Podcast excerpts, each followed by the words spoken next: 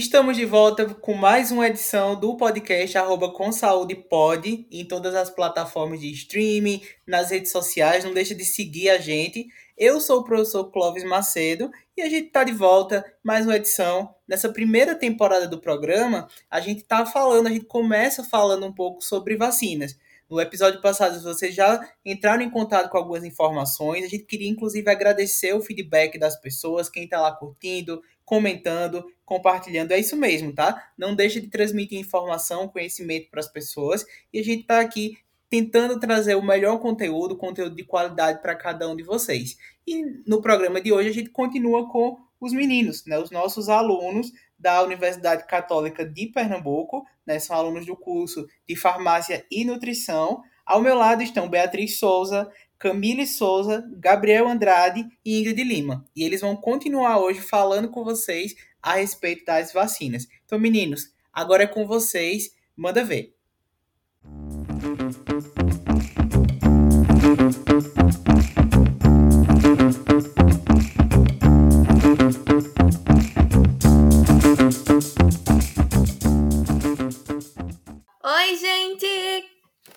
reencontrar vocês.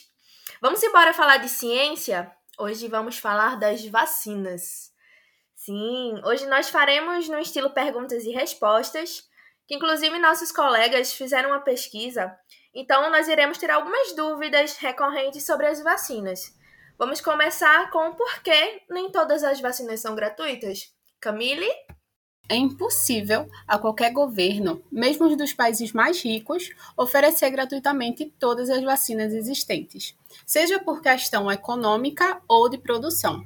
E, além disso, é preciso garantir o fornecimento contínuo da vacina de modo a alcançar as metas de cobertura vacinal, o que, em um país de dimensões continentais como o Brasil, com mais de 200 milhões de habitantes, não é uma tarefa fácil.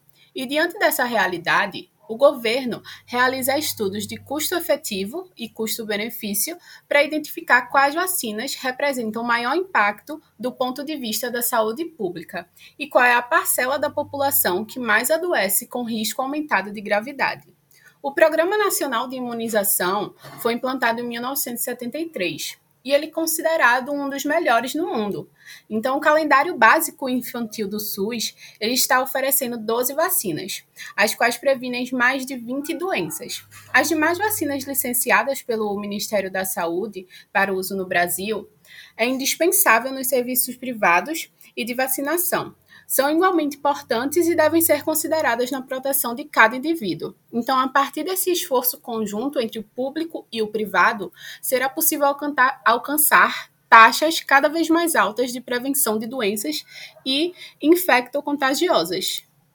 Pois é, Camille. E ainda pegando esse engancho sobre a vacinação, eu queria convidar uma otorrinolaringologista, a doutora Daniela Aguiar, para ela nos explicar o quanto é importante vacinar as crianças e por que algumas crianças não tomam vacinas e mesmo assim não ficam doentes. Boa noite, me chamo Daniela Aguiar, sou médica otorrinolaringologista do Hospital Universitário Oswaldo Cruz e do HOPE. E a minha pergunta foi: conheço criança que não tomaram vacinas e não adoece, por que devo então vacinar meus filhos? É o seguinte, Uh, vai depender do sistema imunológico de cada um, dependendo de ser criança ou adulto. E é extremamente importante a vacinação infantil, é uma etapa fundamental para o desenvolvimento saudável de nossas crianças. Essas vacinas, elas são para prevenir doenças, pois eles estimulam a produção de anticorpos contra vírus, bactérias, dessas doenças que são mais graves, como sarampo, difteria, meningite, que podem levar à morte. E aí você tem que estar tá com um sistema imunológico bem preparado, porque se entrar em contato com elas para ter uma resposta boa de defesa. E o risco de você não vacinar suas crianças e de ele desenvolver uma complicação séria e podendo chegar até a, a morte. Né? Então, as complicações que talvez uma, não digo nem complicação, uma reação à, à vacina é muito menor do que se não tomar, né? Que dependendo da doença pode deixar com alguma algum déficit para o resto da vida, como uma poliomielite, um déficit cerebral ou uma alteração de audição como a meningite.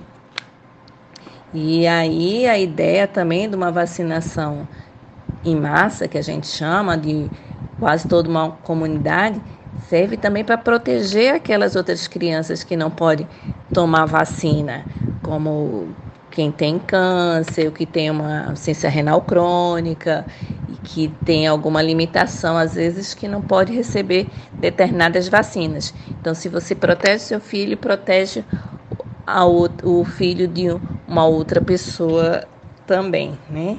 Então, é extremamente importante vacinar. Né? Bom, as vacinas, elas não têm 100% de eficácia, mas vocês já se perguntaram o porquê disso?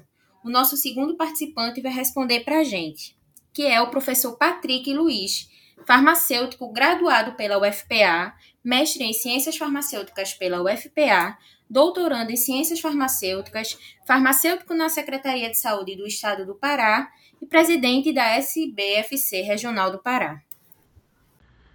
Bom, responder essa pergunta é um pouco difícil, mas é, a gente pode tentar explicar que as vacinas não são 100% eficazes porque a gente considera que existem várias variantes aí na questão. Né? Primeiro é, é as, os tipos de vírus diferentes que estão circulando. Então, as vacinas, quando começaram a ser estudadas, havia algumas variantes, agora existem outras. Segundo, essa é, eficácia ela é relativa porque ela depende do parâmetro a ser analisado. Então, ela pode ser eficaz para não contrair a doença ela pode ser eficaz para não manifestar sinais e sintomas se contrair, ela pode ser eficaz para não é, para diminuir as internações, isto é, para não internar. Então isso também é relativo.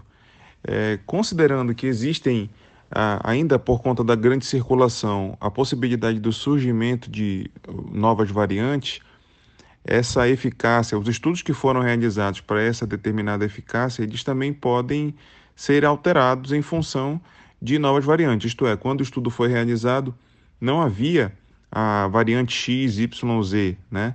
E aí, a partir de que essas variantes vão surgindo, portanto, a eficácia ela vai sendo alterada, os estudos vão sendo atualizados e essa eficácia vai sendo alterada. Então, esse é o motivo das vacinas para Covid-19 não serem é, eficazes 100%. Na verdade, nenhuma vacina é, porque ela conta também com as, as variações, as características de resposta do sistema imunológico de cada um.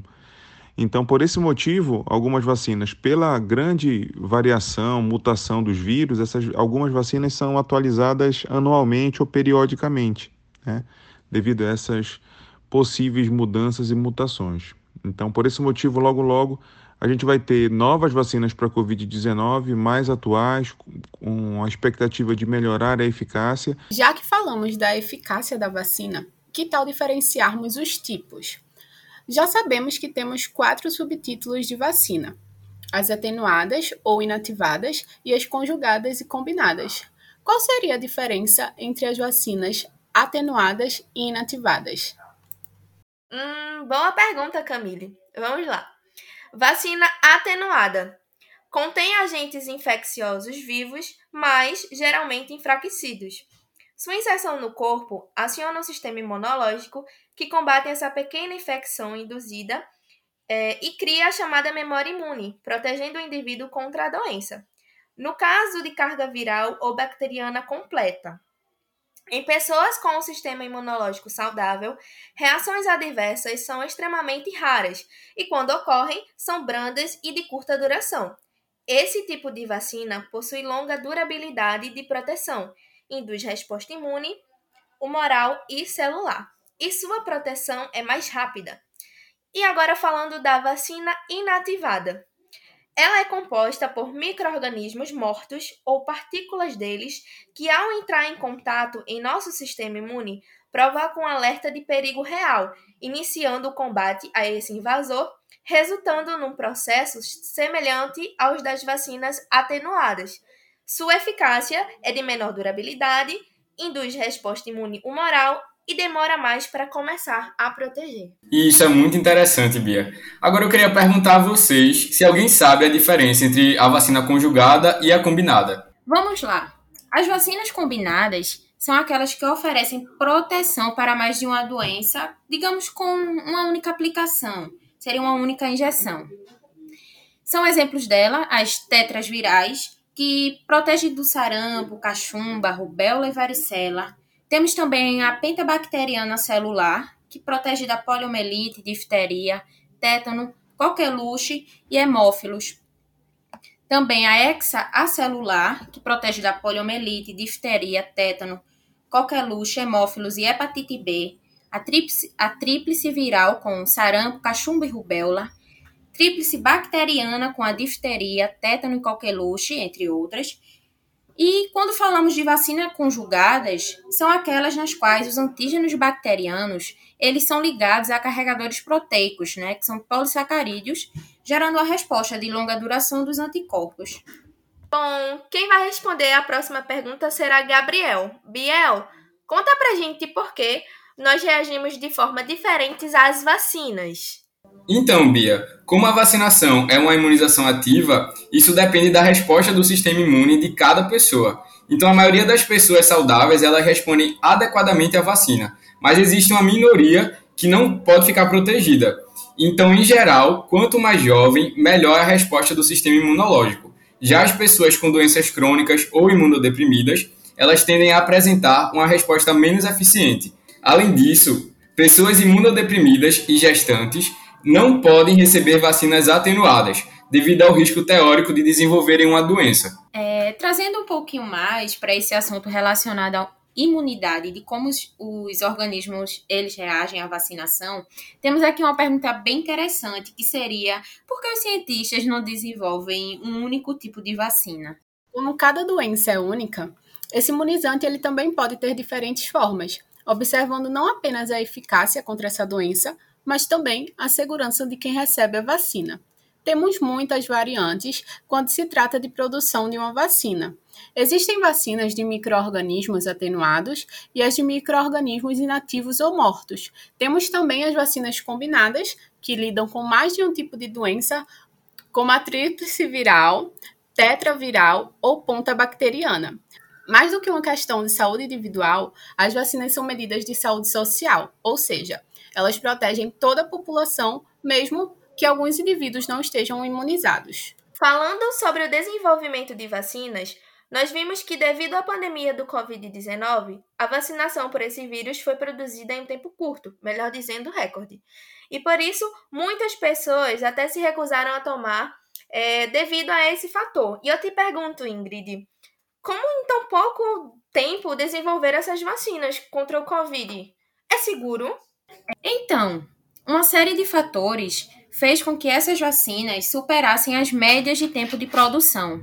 Primeiro, o fato de que estamos vivendo a maior pandemia da história desde a gripe espanhola, que ocorreu no início do século passado até agora. Mais de um milhão e meio de pessoas morreram e não há tratamento específico contra a doença, ou seja, se antes os investimentos eram feitos vagarosamente e com cautela por conta do risco, a urgência atual fez governos e entidades privadas não medirem esforços para custear o trabalho de cientistas. Então, pode confiar. As primeiras vacinas aprovadas. Então, pode confiar. As primeiras vacinas aprovadas para conter o SARS-CoV-2 foram desenvolvidas em menos de um ano, mas sem abrir mão de segurança e eficácia. Falando ainda sobre a vacina contra o Covid-19, tivemos outras dúvidas em relação a ela. E eu queria que Gabriel respondesse para o pessoal. Porque tem pessoas que, mesmo vacinadas contra o Covid-19, estão morrendo ou adoecendo. Boa pergunta, Camille. É porque existem alguns grupos de pessoas que não têm tanta maturidade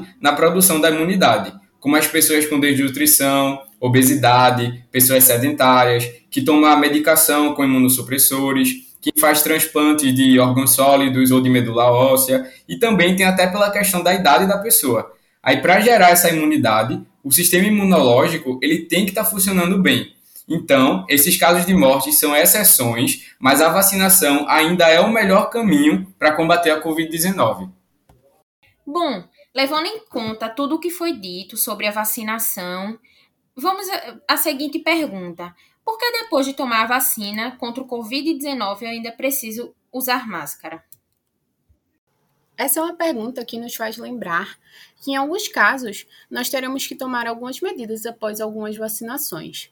Sabemos que toda vacina implica numa redução de transmissão, mas, falando da Covid como um exemplo, o combate efetivo ao vírus passa pela manutenção dos cuidados básicos, que seria desde a higienização às mãos ao uso de máscara, até que a quantidade de pessoas vacinadas seja suficientemente grande. Então, Usar máscaras e manter o isolamento social é importante tanto para você se proteger, caso seja parte da minoria das pessoas em que a vacina não gerará efeito imunizante, quanto para proteger outras pessoas. Minha gente, infelizmente estamos chegando no fim, mas para nossa última pergunta, teremos a participação de mais uma otorrinolaringologista, que é a doutora Savana Goreto. Eu queria perguntar para ela por que a maioria das vacinas tem um esquema de duas doses. Olá, meu nome é Savana Gorete Cavalcante Pereira, sou otorrinolaringologista do Hospital Oswaldo Cruz e do Hope. Por que tem vacinas que precisam ser tomadas durante toda a vida e vacinas que não precisam? Porque algumas vacinas não geram proteção permanente e, portanto, necessitam de doses de reforço ao longo da vida para que os anticorpos, que são nossos agentes de defesa, continue em níveis adequados para nos proteger. Abraço, Savana. Muito obrigada, doutora Savana Goreto e a doutora Daniela Aguiar, ambas do Hospital Oswaldo Cruz de Pernambuco, otorrino laringologistas, e, e ao doutor farmacêutico Patrick Luiz. Muito obrigada. E esse foi o nosso programa de hoje. Nos encontramos na próxima edição. grande abraço. Nós somos o arroba com saúde pode.